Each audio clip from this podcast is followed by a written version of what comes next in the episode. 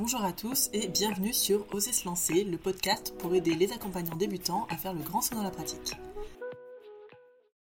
Bonjour à tous et bienvenue sur le podcast Oser se lancer. Salut Julie. Bonjour Anna. Bonjour tout le monde. Alors, sur ce podcast, sur cet épisode-là, on va parler de légitimité.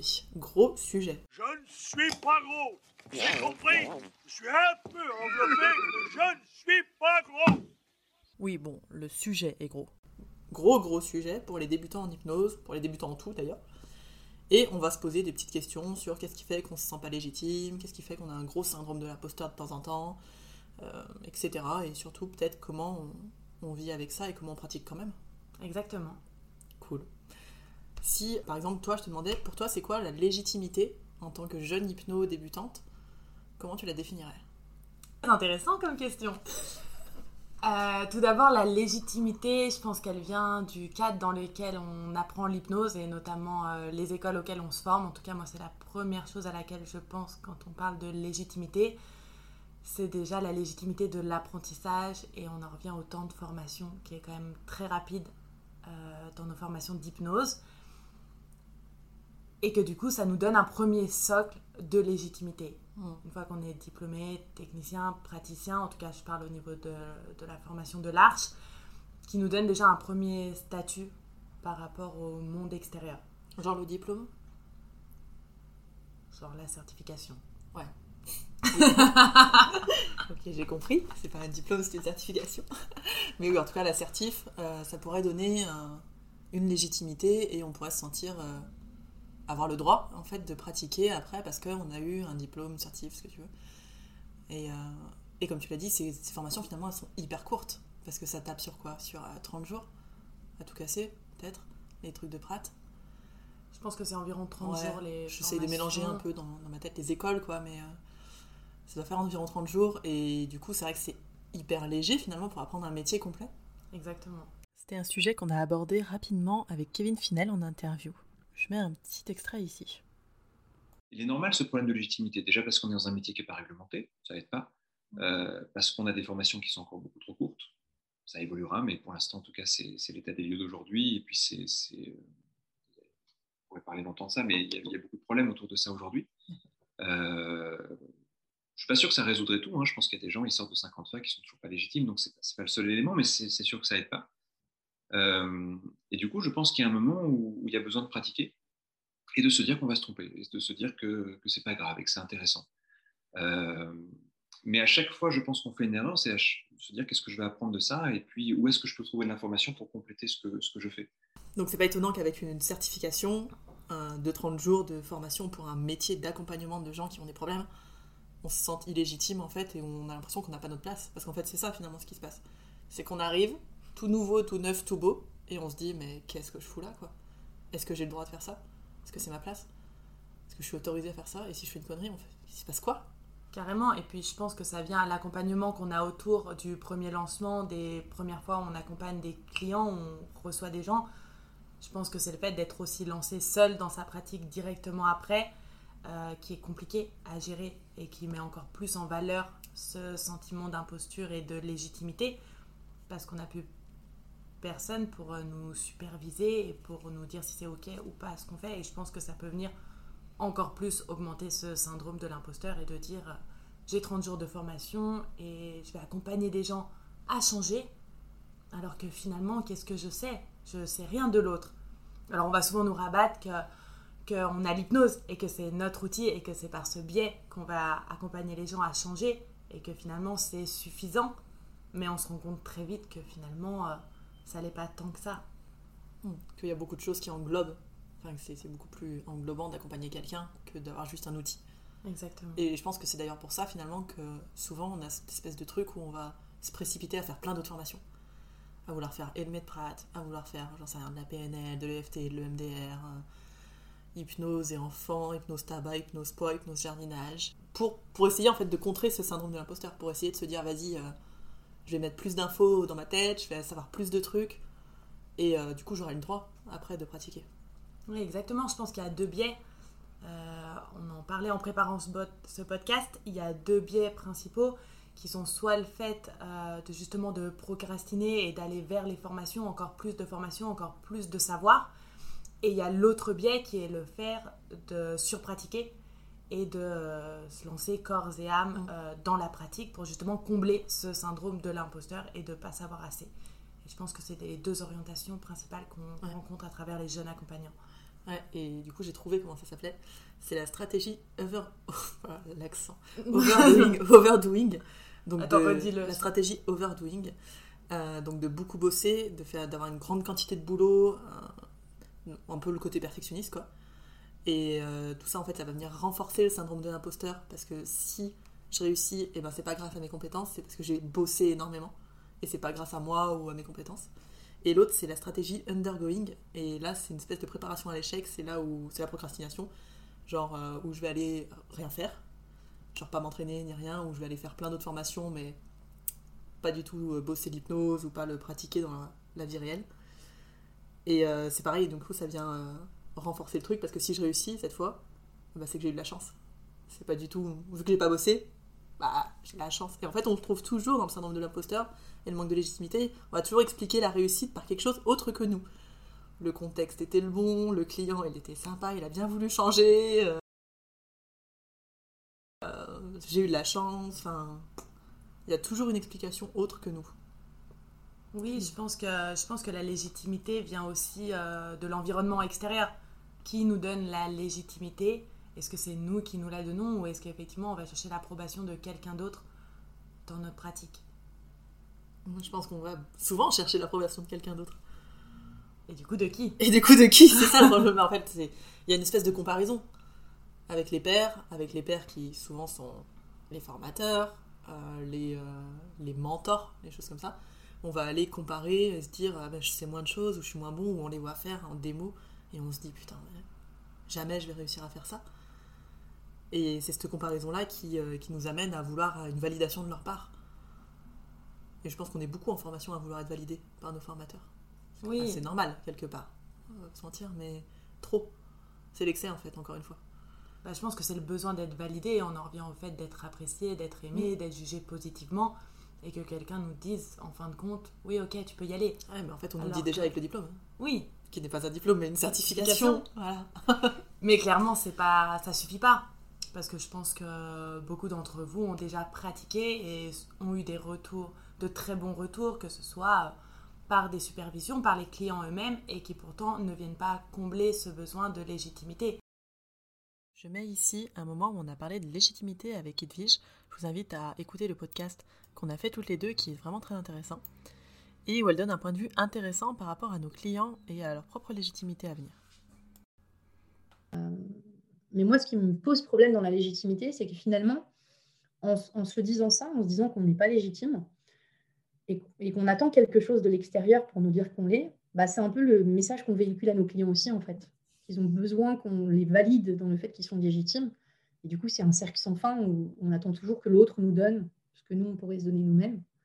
Et là, ça devient vicieux. En fait. Là, ça devient un truc un peu infini où, où on ne sait plus qui doit valider qui, en fait. Est-ce que c'est le client qui doit valider qu'on est des bons thérapeutes Mm. Est-ce que c'est la- qu'il doit faire quoi? Voilà, et- vite Est-ce que. C'est horrible? Ouais, voilà, qu'est-ce que c'est une bonne séance réussie euh, Moi, avec le temps, je remarque que je suis contente quand j'ai un accompagnement long terme où il y a du changement. Et je me rends bien compte que ça prend du temps, que des fois, il y a des, il y a des échecs, que des fois, il y a des trucs qui n'ont pas été compris, que des fois, les clients, ils s'en vont en colère. Des fois, ils s'en vont en colère, ils reviennent, ils sont super contents. Des fois, ils s'en vont tristes, ils reviennent, ils sont, ils sont en colère. enfin, euh, en soi, entre ce qui se passe dans la séance, ce qui se passe après, la vie en elle-même, euh, et puis des clients qui ne rappellent jamais. Ouais. Et puis pourtant, qui quelques années plus tard nous disent qu'ils étaient très contents.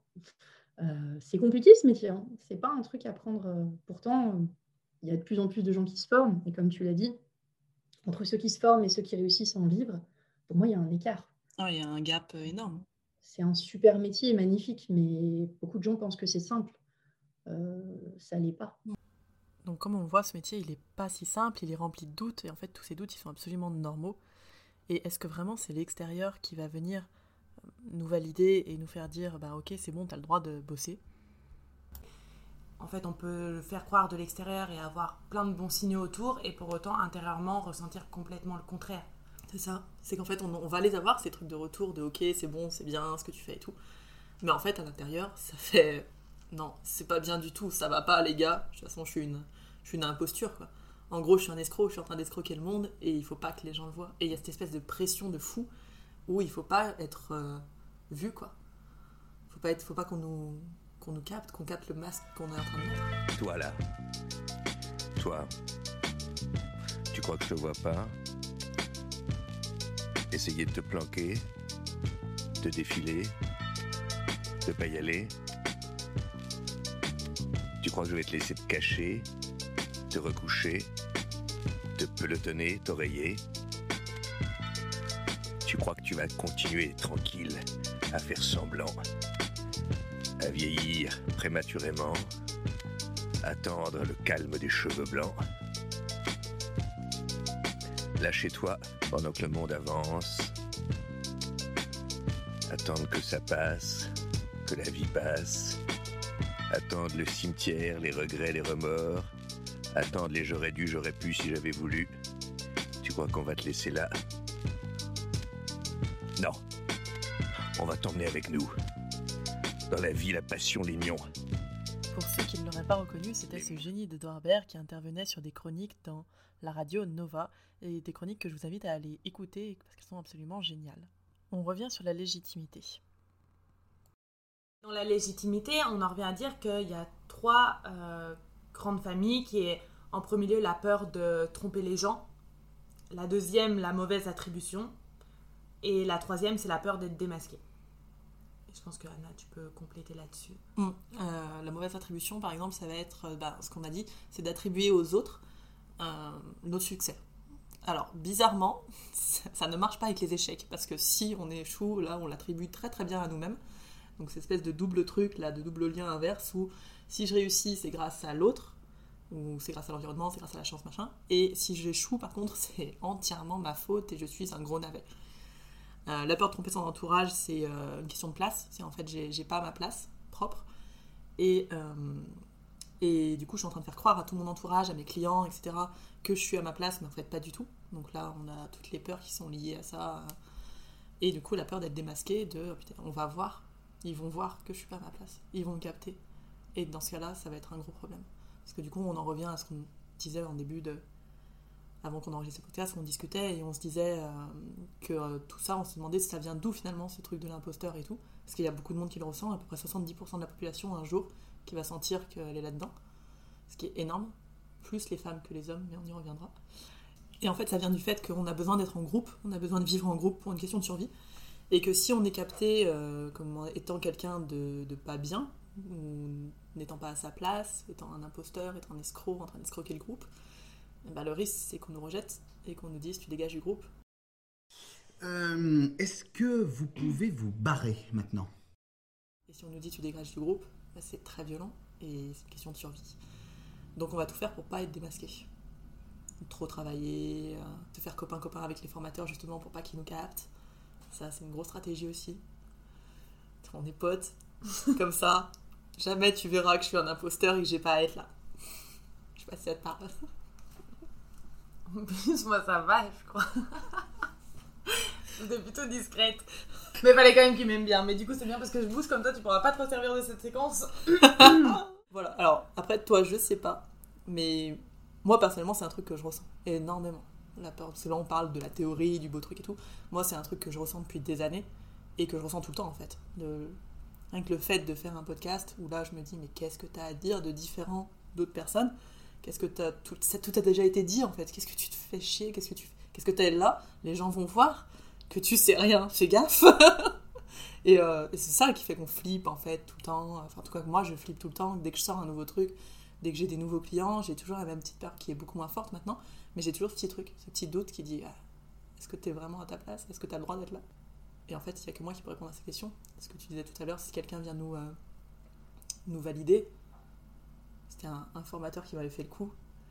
Il m'avait dit mais si tu veux, toi, ta place, je te la donne, vas-y, bah voilà, t'as ta place ça n'avait rien changé chez moi. Ça servait à rien, la validation externe, elle bougeait que dalle, quoi. Et du coup, toi, c'est un truc que tu peux ressentir aussi, le syndrome de l'imposteur, le manque de légitimité à pratiquer à- Oui, bah forcément, moi c'est quelque chose où je suis confrontée et puis en plus je suis en plein dedans actuellement euh, dans un questionnement personnel parce que j'en suis euh, qu'à la moitié de mon cursus. Euh, par rapport à ma formation à l'Arche. Et du coup, ça vient questionner la légitimité et quelle euh, légitimité on a à pratiquer des séances, à accompagner des personnes, alors qu'on n'a pas toute la formation, qu'on n'a pas forcément acquis tous les outils. Euh, et, ça vient questionner beaucoup de choses chez nous sur notre place, sur la façon dont on doit gérer ça. Et du coup, oui, le syndrome de l'imposteur, moi je le ressens carrément parce que très peu de jours de formation, moi je reviens à ça.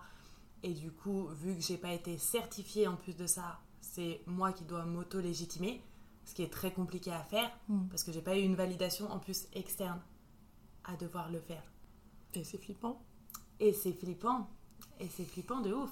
C'est c'est très flippant de devoir accompagner des gens et, euh, et de se confronter à nos capacités. Qu'est-ce qui vient de nous, qu'est-ce qui vient de pas de nous? Quand euh, les gens nous font des bons retours, euh, que les clients nous parlent de leur expérience, comment on sait que ça nous appartient ou pas.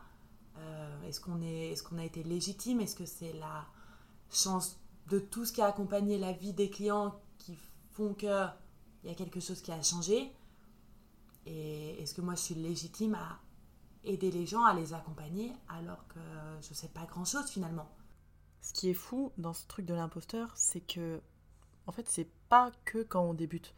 C'est quelque chose qu'on a, pour ceux qui l'ont, euh, qu'on peut garder en fait euh, très longtemps, voire peut-être toute notre pratique, et c'est pas plus mal. On en a parlé ça avec euh, Laurence Messier, où elle, en fait, ça fait 13 ans qu'elle pratique, et elle me disait qu'au début, elle avait vraiment été un peu dans le perfectionnisme, à apprendre tous les points d'acupuncture, parce qu'elle a commencé par ça, ce qui faisait, je crois, 400 points sur le corps, et que avant chaque rendez-vous, elle faisait hyper gaffe à tout apprendre, à être vachement calée, et qu'au bout d'un moment, elle avait commencé à lâcher, et quand je lui ai demandé euh, qu'est-ce qui a fait qu'elle avait lâché, elle m'a dit, bah déjà, on a un peu moins peur, et ensuite, elle m'a parlé du syndrome de l'imposteur que elle, elle ressentait. tu te sens un peu plus légitime, mais c'est normal de ne pas se sentir légitime quand tu débutes. Et aujourd'hui même, parfois, je ne me sens pas légitime. Et je suis contente de ne pas me sentir légitime. Je ne veux pas me sentir légitime. C'est vraiment un truc, parce que je pense que le jour où je me sens légitime, je deviens pourrie. Mm. Tu vois, encore samedi dernier, il y avait euh, sur une dame qui a multiples traumas qui ont duré longtemps. J'étais en train de faire euh, FT, EMDR, hypnose, tout mélanger, parce que c'est une espèce de pack. Euh, J'étais là, je fais, est-ce que je suis pas en train d'aborder un truc qui est au-dessus de, de mes compétences? Même pendant que je le faisais, tu vois, je fais, ouf, c'est chaud. Le SMS que j'ai reçu le lendemain, elle me disait que non. En fait, elle m'a dit, il y a un truc à lâcher, c'est génial, je me sens invincible. Enfin bref, donc des chouettes retours. Euh, mais j'ai pas envie de me, sent- de me la raconter. Ouais, donc genre, se sentir légitime, ce serait ne plus voir ses propres limites, peut-être? Ouais, ne p- se la raconter, alors que bon, je crois que ça fait partie aussi de mes forces depuis que je suis toute jeune. Je me remets en question. Mais ce qui est intéressant de savoir, c'est que le syndrome de l'imposteur, en tout cas dans mon cas, le fait de ne pas me sentir légitime à pratiquer parce que j'avais pas eu de validation extérieure, ont quand même apporté euh, des qualités, qui est le fait euh, de beaucoup pratiquer, d'avoir une forte implication, de se renseigner, d'apprendre plus, ce qui, je pense, sont des qualités euh, qu'on doit Développer. développer. Mais je suis totalement d'accord. Je pense que le, le syndrome de l'imposteur, c'est. Alors, c'est emmerdant, on est bien d'accord. Par contre, le côté positif, c'est le doute en fait. C'est que tu doutes. Alors, c'est vrai que tu doutes tout le temps. C'est en fait, c'est encore une fois, c'est l'excès, c'est que ça devient chronique. C'est tout le temps et ça t'empêche de bouger. Euh, quand tu vois, toi, ça t'empêche pas de bouger finalement. Tu, moi non plus, ça m'empêche pas de bouger. C'est que oui, on doute, oui, on flippe, oui, on se dit que c'est jamais nous, qu'on n'est pas bonne, qu'on sert à rien, que euh, putain, on a eu de la chance, euh, heureusement qu'il était sympa ce client. oui, on fait tout ça, mais quoi qu'il arrive, on rentre dans l'action. Alors que chez- certaines personnes, en fait, chez beaucoup de personnes, de stagiaires, machin, c'est tellement fort et tellement chronique, tellement tout le temps, tellement de pensées négatives qu'il n'y a plus aucune rentrée en action. Et c'est là que ça devient un problème. Mais par contre, le doute, je pense qu'il est vraiment cool. Et une phrase que j'avais bien aimée, c'était une phrase de Nietzsche Ce n'est pas le doute, c'est la certitude qui rend fou. Et du coup, je me suis dit, c'est trop bien parce que des fois, on voudrait ne pas douter. En fait, on voudrait être sûr. C'était un autre truc, c'était euh, le mec là qui va, tu sais, euh, dans des endroits très bizarres pour survivre et tout, Mike Horn. Et il disait un truc du genre euh, que des fois, on attend d'avoir 100% des réponses pour pouvoir se lancer et qu'en fait, il nous faut que 5% des réponses et que les 95% autres, ils viendront en chemin. Et c'est tellement vrai. Et c'est exactement ce qui se passe en fait pour les débutants en hypnose. C'est que tu, en fait, vous les avez, les 5% de réponses. Et on aimerait avoir toutes les réponses, mais on les aura jamais. Oui, c'est comment vivre avec le doute, comment vivre avec le je sais pas, finalement, qui est en action. Exactement. C'est comment vivre, et même plus loin, c'est comment faire avec. Et s'en servir comme une force, si on veut être même hyper positif. C'est ok, je doute, c'est trop bien, bah, c'est cool. Ça te permet d'apprendre. Oui, c'est Plus. clair. Puis je pense que ça, ça, ça permet d'apprendre sur soi aussi. Moi, je sais que le sentiment d'imposture ou le fait euh, de pas être à la hauteur ou de pas tout savoir, c'est lié aussi à l'approbation des autres. Et du coup, c'est un travail aussi par rapport à moi, par rapport à comment on se positionne, qui nous donne euh, l'aval ou pas, et de quoi j'ai besoin dans le fait d'être reconnu par un de mes pairs, par un confrère, par un collègue, qui me disent Ok, c'est bien ce que tu fais.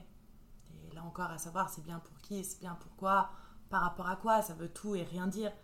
Mm. Mais finalement, c'est la peur d'être euh, jugé aussi qui intervient dans le syndrome de l'imposteur. Qu'est-ce que les autres vont penser de moi là-dedans Et de moi dans mes échecs en principe? Qu'est-ce qu'ils vont penser de moi si je me plante, si je réussis pas, si je fais de la merde? Alors pour ça, j'ai entendu un très très bon tips de Pank de la chaîne YouTube HNO. Tu vois, c'est toujours cette notion-là. C'est accepte que ça va faire mal. Parce que de toute façon, quand tu débutes, t'es nul. Ah, je connais personne de bon. Personne. Et, et- et comme tu disais en début, ouais, on a l'impression que les mecs euh, qui vendent leurs vidéos sur Internet ou qui, qui montrent, déjà, ils montent toujours en mode beau gosse. hein.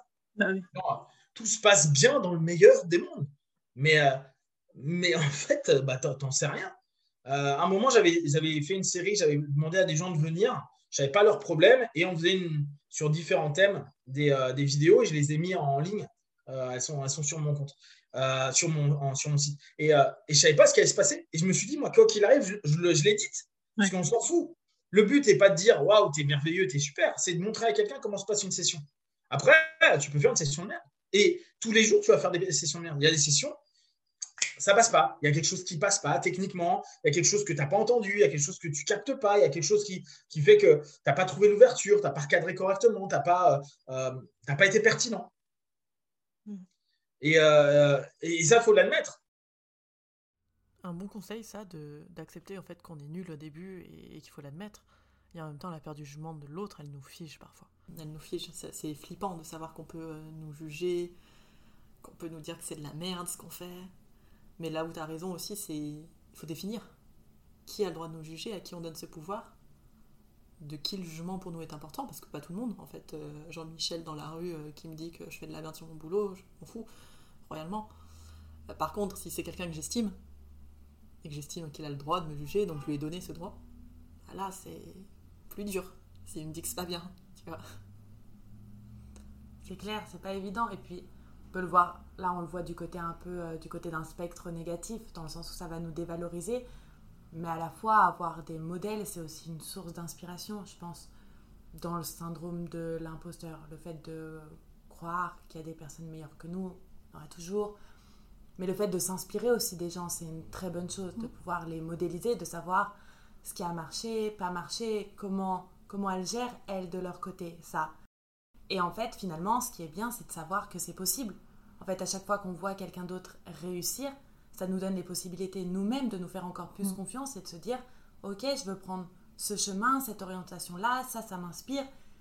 Et du coup, c'est bien d'être dans le doute. Ça permet aussi de pouvoir se questionner. Ouais, en fait, c'est ce qui se passe dans le syndrome de l'imposteur, c'est qu'en fait, on est en. Si on prend un peu l'idée du métaprogramme, on est dans le pro- métaprogramme de comparaison, mais de comparaison négative par rapport aux autres, donc une espèce de comparaison mismatch. Et du coup, ce serait cool en effet de passer dans de la comparaison positive. C'est-à-dire que, ouais, il a fait ça, il y est arrivé, il est meilleur. Ça veut pas dire que moi je suis moins bon, mais ça veut dire qu'il y a des trucs dont on peut s'inspirer. C'est pour ça aussi que j'avais commencé à faire des interviews de gens connus qui ont douté, qui doutent encore, mais qui bougent et qui réussissent. Et je pense vraiment qu'on va vraiment être dans ce podcast, dans cette idée-là, de modéliser la réussite finalement, Euh, de voir qu'on peut échouer et que c'est pas grave. Il y a plein de gens qui échouent et, et c'est pas grave. Et c'est même bien. Il y a plein de façons de voir l'échec en fait, et on en a déjà parlé dans le premier épisode que je vous invite à aller écouter ou réécouter si besoin.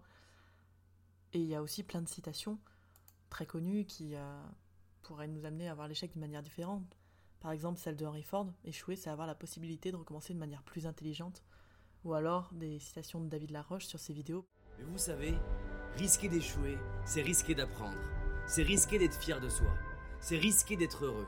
Et peut-être même de réussir. Ok, donc en fait, en résumé, euh, le syndrome de l'imposteur, le manque de légitimité, on a relié un petit peu les deux là. Pas obligé, mais nous on avait envie. Euh, c'est quelque chose qui existe chez beaucoup, beaucoup de gens. Ça peut même exister chez ceux qui en font beaucoup, beaucoup pour montrer qu'ils savent plein de trucs. Même souvent, chez eux, ça existe. Parce que justement, ils prennent cette espèce de truc de il faut montrer que j'ai euh, ma place, machin. Mais si j'ai besoin de montrer que j'ai ma place, c'est- déjà que j'en doute. Sinon, t'as pas besoin de le montrer, en fait. T'es juste à ta place.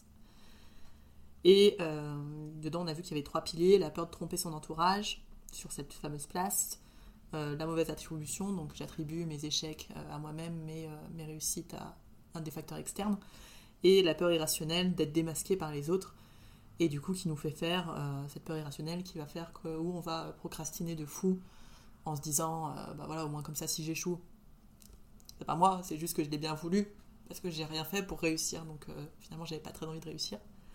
Ou en, bossant comme un malade et en, en voulant savoir le plus en plus de trucs pour vraiment euh, dire euh, Hey, en fait j'ai le droit d'être là. Ce qui juste vient revalider le fait que t'as pas le droit d'être là parce que t'as besoin de bosser et que du coup t'as pas les compétences et t'es pas la bonne personne machin.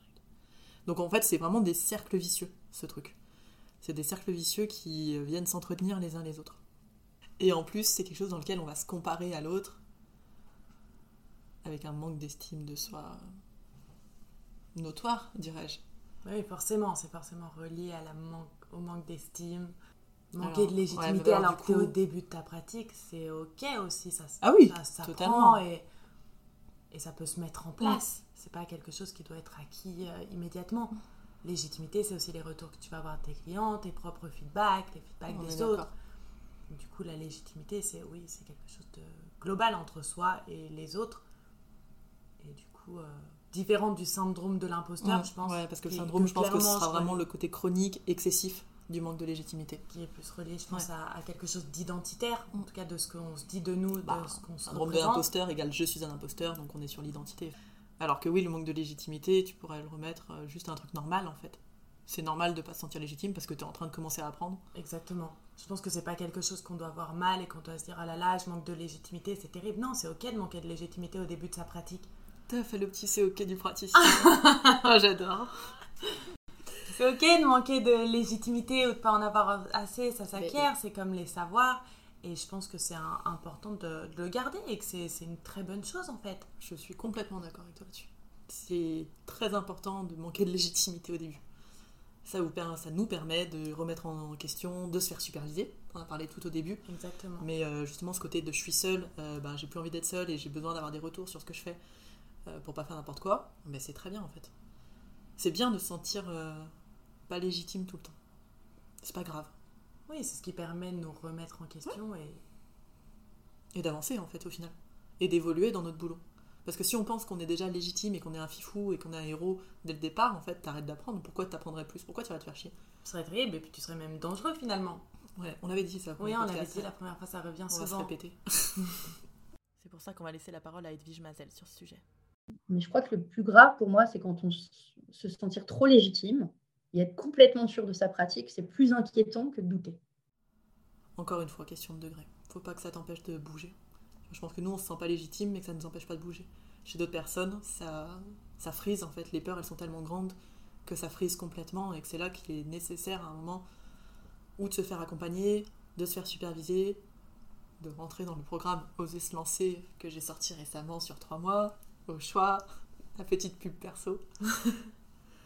mais euh, mais ouais, il, est- il faut faire quelque chose à ce moment-là. C'est trop dommage de, de se laisser bouffer par ses propres peurs, qui sont normales, c'est bien qu'elles soient là. Mais à un moment, faut savoir gérer ça. Si t'es hypno, ça veut dire que t'es capable de faire un travail sur soi. Je pense qu'il est important, c'est de, de les identifier, ces peurs, et de travailler dessus, parce que toi, tu parlais de fait d'être en mode freeze et de plus du tout Mm. bouger, mais tu as aussi le contraire, en fait, le fait de trop bouger, de trop en faire.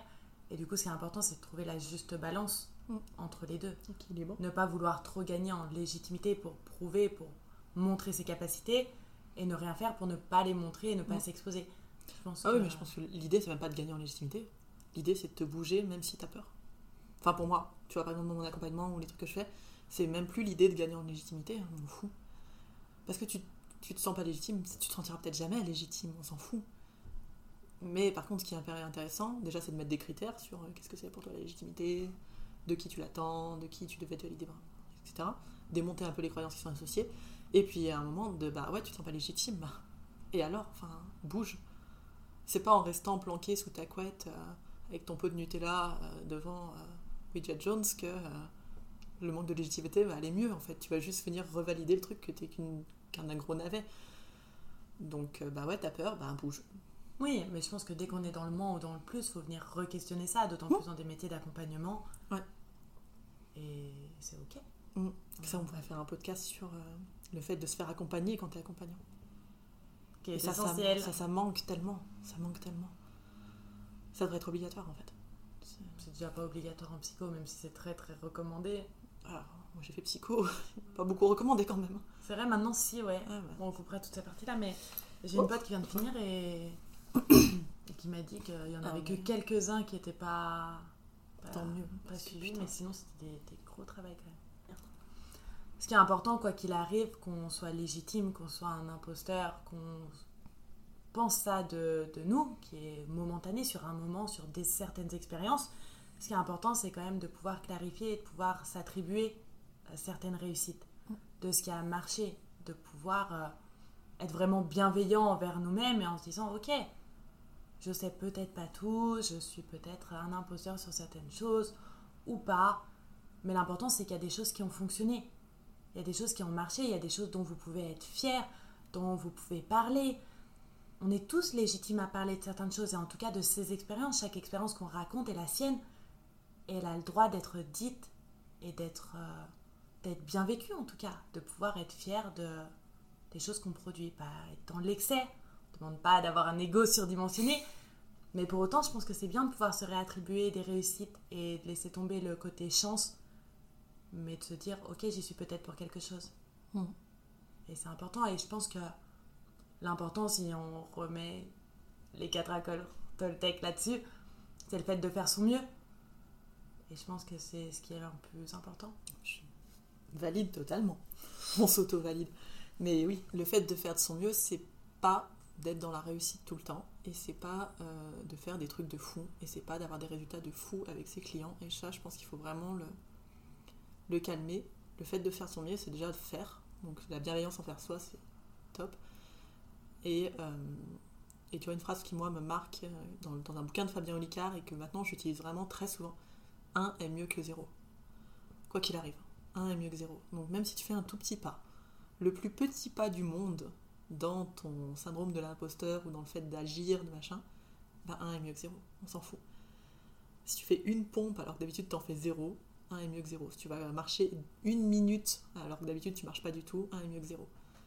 Et je pense qu'il y a vraiment cette idée-là aussi. De, on calme les objectifs et surtout si on met des gros objectifs, tu mets des- beaucoup beaucoup de paliers. Juste pour venir justement revalider tes succès parce que quoi qu'il arrive, t'as fait un truc. C'était peut-être pas le truc parfait, c'était peut-être pas le grand truc que tu voulais faire, c'est peut-être pas le truc qui va révolutionner le monde et la vie, et bah tant pis, on s'en fout. La théorie des petits pas. La théorie des petits pas, exactement. Pour finir ce podcast, soyez fiers de vos petits pas. Et fêtez-les tous les jours. C'était l'épisode 2 du podcast Oser se lancer, merci d'avoir écouté. Vous pouvez nous retrouver sur notre Instagram Oser se lancer, ainsi que sur la page Facebook.